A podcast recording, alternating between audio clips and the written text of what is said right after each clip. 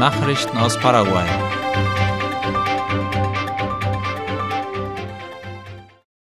Senatur präsentiert Internetseite zur internationalen Tourismusförderung. Die nationale Tourismusbehörde Senatur hat offiziell die Website www.visitparaguay.com.pi vorgestellt, auf der alle touristischen Attraktionen und Reiseangebote des Landes zusammengefasst sind. Darüber berichtet die staatliche Nachrichtenagentur IP Paraguay.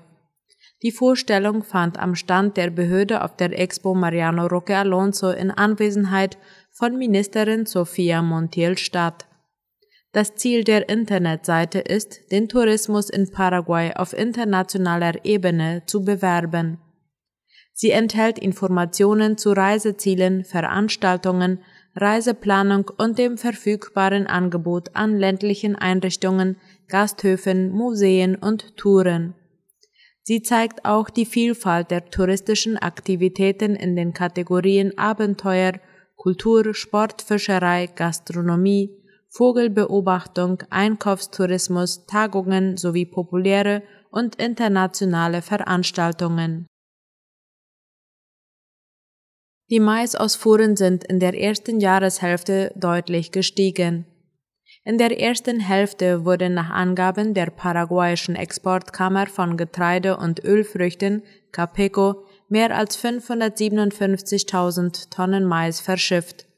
Gegenüber dem vorherigen Zeitraum bedeutet das ein Anstieg von 25 Prozent, wie die Zeitung La Nación schreibt. Der brasilianische Markt war weiterhin das Hauptziel, der rund drei Viertel der Exporte abnahm. Uruguay kaufte währenddessen die restlichen 24 Prozent der paraguayischen Maisproduktion. Der gewählte Staatspräsident Santiago Peña hat neue hochrangige Mitglieder seiner Regierung ernannt. Darüber berichtet ABC Color. Leiter der staatlichen Ölgesellschaft Petropar wird Eddie Jara. Der war bereits während der Amtszeit von Horacio Cartes Petropar-Chef gewesen. Kabinettschefin wird die ehemalige Finanzministerin Lea Jiménez. Sie tritt als Sprecherin der Regierung auf und leitet bei Abwesenheit des Staatspräsidenten die Ministerrunde. Des Weiteren ernannte Peña die paraguayischen Leiter der doppelstaatlichen Wasserkraftwerke. Den Chefposten beim Wasserkraftwerk Jasureta erhält der Abgeordnete Luis Benitez. Itaipu-Leiter wird Justo Zacharias Irun, der ebenfalls Abgeordneter war. Paraguay möchte den Rindfleischmarkt zu Bolivien erschließen. Darüber informiert der Tiergesundheitsdienst Senaxa auf seiner Facebook-Seite. Dazu fand heute ein Treffen mit dem bolivianischen Dienst für landwirtschaftliche Gesundheit und Lebensmittelsicherheit Senasag statt. In dieser Woche werden Experten aus Bolivien verschiedene Viehzuchtbetriebe und Schlachthöfe besuchen, um zu überprüfen, ob die Standards für Sauberkeit und Gesundheit übereinstimmen. Die Experten besuchen dabei sowohl Rinder als auch Schweinezuchtbetriebe. Fahrer der Plattform Bolt protestieren gegen Unsicherheit. Wie La Nation berichtet, zog heute eine Karawane von Fahrern der Transport-App Bolt durch die Straßen und forderte mehr Sicherheit von dem Dienstleistungsanbieter. Der Grund für die Protestaktion ist der Mord eines 35-jährigen Fahrers Gustavo Jara Villalba, der vor einer Woche in der Stadt Villa Elisa von mutmaßlichen Passagieren ermordet worden war.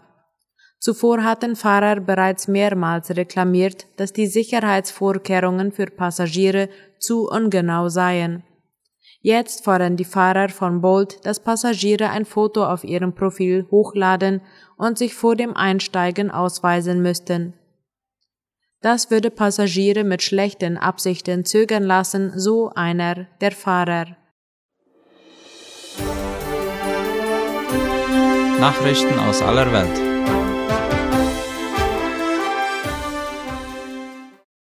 Russland greift Ziele entlang der Donau an. Russland greift der Ukraine zufolge Ziele entlang der Donau an, wie der ORF meldet.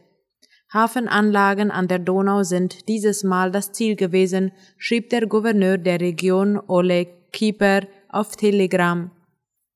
Nachdem Russland das Schwarzmeer-Getreideabkommen vor einer Woche auslaufen ließ, sind für den Export von ukrainischem Getreide Wasserstraßen wie die Donau als alternative Route wichtiger geworden. Indessen regte der russische Spitzenpolitiker Dmitri Medvedev eine Ausweitung der Angriffsziele in der Ukraine an. Nordkorea feuert erneut Rakete ins Meer. Nordkorea hat nach Angaben des japanischen Verteidigungsministeriums erneut eine ballistische Rakete ins Meer abgefeuert, wie der ORF schreibt. Das Geschoss stürzte angeblich außerhalb von Japans ausschließlicher Wirtschaftszone ins japanische Meer, hieß es. Die Beziehungen zwischen Nord- und Südkorea befinden sich derzeit auf einem Tiefpunkt. Zahl der Asylgesuche aus Kuba in Deutschland hat sich verachtfacht. Die Zahl der Kubaner, die in Deutschland Asyl beantragen, hat sich in der ersten Jahreshälfte im Vergleich zum gleichen Zeitraum 2022 von 73 auf 607 verachtfacht. Darüber informiert Latina Press. Das bestätigte auch ein Sprecher des Innenministeriums. Laut Medienberichten nutzen die Kubaner einen Mechanismus, der darin besteht, ein Flugticket zu einem Ziel zu kaufen, für das sie kein Visum benötigen, mit einem Zwischenstopp in der deutschen Stadt Frankfurt. Dort können sich Transitreisende, die kein Visum benötigen, bei der Polizei melden und einen Asylantrag stellen. Nach Angaben des Sprechers wurden im vergangenen Jahr 302 Kubaner identifiziert, die hauptsächlich dieses Transitprivileg nutzten, um Asyl zu beantragen.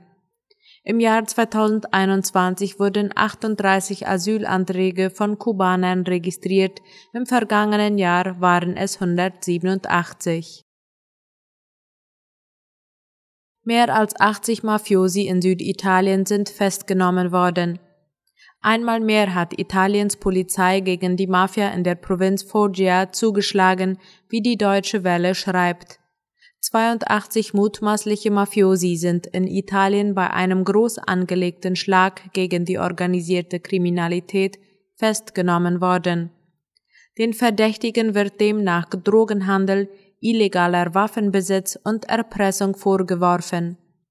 Bei der Razzia wurden zudem Waffen und Drogen beschlagnahmt.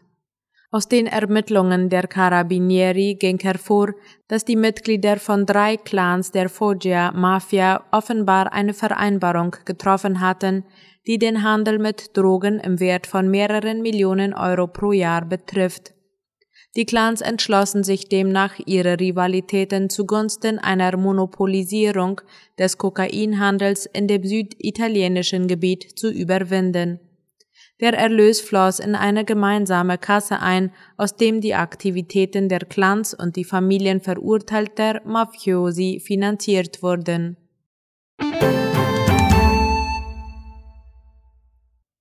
Soweit die Nachrichten heute am Montag. Ich wünsche einen angenehmen Abend.